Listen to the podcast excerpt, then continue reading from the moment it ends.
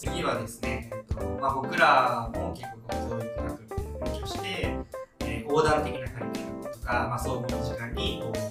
う横今の話の横軸じゃないですけどそういったものをちょっと、まあ、一応聞いたことがあるんですけどまあその日本の教育において、まあ、まさにその教科じゃなくてその横断的なものっていうのが、まあ、どういった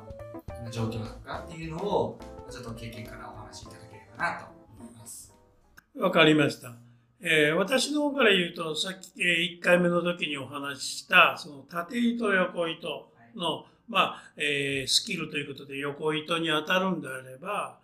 今の総合的学習、まあ、これまでトライアルでいろんなことやってた横断的っておっしゃるけども、だってはっきり言うと、教科を横断的って他の教科をくっつけるだけの話に終わってると。本当の意味で、それじゃあその、えー、横断的な、あるいは総合的学習でこういうことをやらして、それが、えー、先ほども言ったけども、その積み重ねていくスキルもある意味じゃレベルがさっき言ったショーテルからスタートしてどんどんどんどんレベルが上がっていくわけですよね。それを考慮したちゃんと横糸のための総合的学習のカリキュラムっていうのは作ってそれでやってますかっていうことですよね。要するに2つの教科を適当にくっつけてあるいは今正直言うとちょっと言い方きついか分かんないけども各教科の中に収まらないことをやらせるのが総合的学習。でも別の言い方するとこれは各教科以外にまた新しい総合的学習っていう教科を作ってることなんじゃないですかね。だからそういう意味ではえ社会と理科とこれくっつけてっていうと先生たちはそこまで意識してないか分かんないけど例えば調べ物学習しましょうと。で調べ物をするためのスキルっていうのがあるわけですよね。それを例えば小学校4年生か5年生になって単元が出てきたからそれじゃあ調べ物学習でそれはこれは総合的学習の内容に入るよなってやらせても本当に子どもたちポンと調べ物で質問もできないいろんなとこ、まあ、ある僕の友達が言ってました小学校5年生の子だと。であるその学校でちょうど調べ物学習というので力入れてるからっていうのでその自分の、まあ、息子のことをちょっと気になっていろいろ見たら笑い笑い話じゃないけどその地区のことをいろいろ調べると。言った時に誰のとこに行ってどんな質問するかっていうのをある意味じゃ先生が全部例を出した。そしたらみんながある A というお店にガーッと行って同じ質問それを全員で来るんじゃなくてグループに分けて5組も10組もやってくる。で全部同じ質問をしていく。でまあそのそこのお店の人その僕の友達よく知ってるから、まあ、実は研究者の人なんですけど行って聞いたらもうお店の人めちゃくちゃ怒ってると。あれが調べ学習かい。先生がだって一回聞きにしたら終わりやないか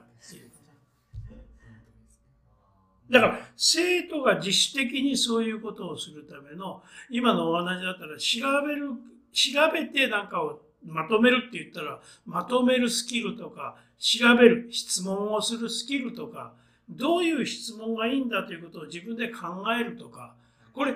ある意味じゃ一つ一つがスキルじゃないですかね。それを積み重ねてこうやらしてこそ初めて子供が主体性を持って調べ学習してますと言えるんじゃないですかね。ところが日本ではなんかちょっと時間余ったな総合的学習という名前でちょっとやるかっていうのでなんか各教科の中にはまらないような内容をそこでパッてやってっていう形になってるんじゃないですかね。だからそういう意味ではせっかくあそこで貴重な時間を取ったのに、まあ、例えば小学校中学校だったらすごい苦労してあの枠を取ってると思うんですね。その枠が全然生かされる形になってない。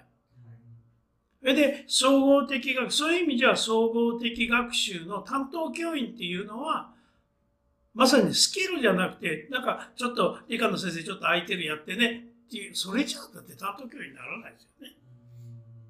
それと同時にその総合的学習でどういう、まあ、私の言葉で言うとどういうスキルを身につけるんだということをじゃあ文科省はちゃんと何年生でこういうスキルそういうの全部出てきてますかって何にもないからだからはっきり言うと総合的学習っていうのはこれ教員の先生たちたくさん聞きましたけどもまあプラスアルファの時間ができたから何かに使えばいいじゃん。でせっかくだからほらちょっと他ではやってないようなこと。で、えー、一応マスコミでいろんなところ出てくるのを見たら、なんか学校の中で全然やってないある先生が気合い入れてやってますよっていうのは、それが総合学習でひな形で出てくる。だけど日本全国の学校で総合的学習やってんだったら、それこそ先ほど言ったそういう意味での豪華的な学習。で、それはお分かりになると思うけども、なんでかっていうと、今高校生ぐらいになったらもっとはっきりしてくると思いますけども、例えば数学とかなんだって言ったって、もう一つの分野に収められないような内容がどんどん出てきますよね。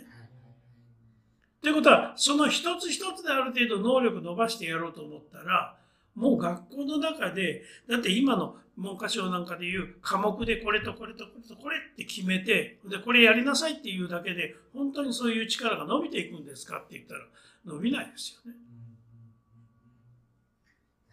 それで、それは全部決められたことを身につけなさいっていうから、前回も言いましたけども、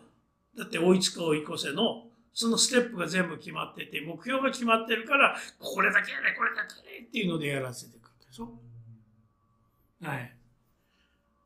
えー、こんなお話してますけど、私は段階の世代です。段階の世代っていうのは本当に昭和の時期に日本が、えー、追いつく追い越すのますもう真っ最中に私たちは段階の世代でまた人数も多いから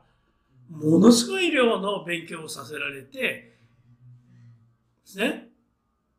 だからそれでガーってやってそれで必死になってそれをなんかもうもう覚えるだけで極端な人精一杯っていうようなところをザーってやって、それでまあ国が、それでまあ日本はそれで追いついて、追い追い越したのか分からないまで追いついてですね。だけどその後全く伸びないですよね。ただ僕らには無理ですよ。でそういうトレーニング全く受けてないんです。だからそれこそが今のそのさっき前回言ったそのスキルの部分に当たるんじゃないですかと。だからまあ今流に言うと、プレゼンテーション能力とか、コミュニケーション能力って言うけども、コミュニケーション能力って言ったら別におしゃべりすることがコミュニケーションじゃないでしょう。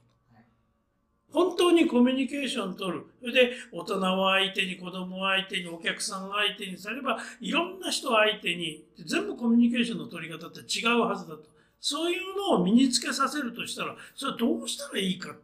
てことじゃないですかね。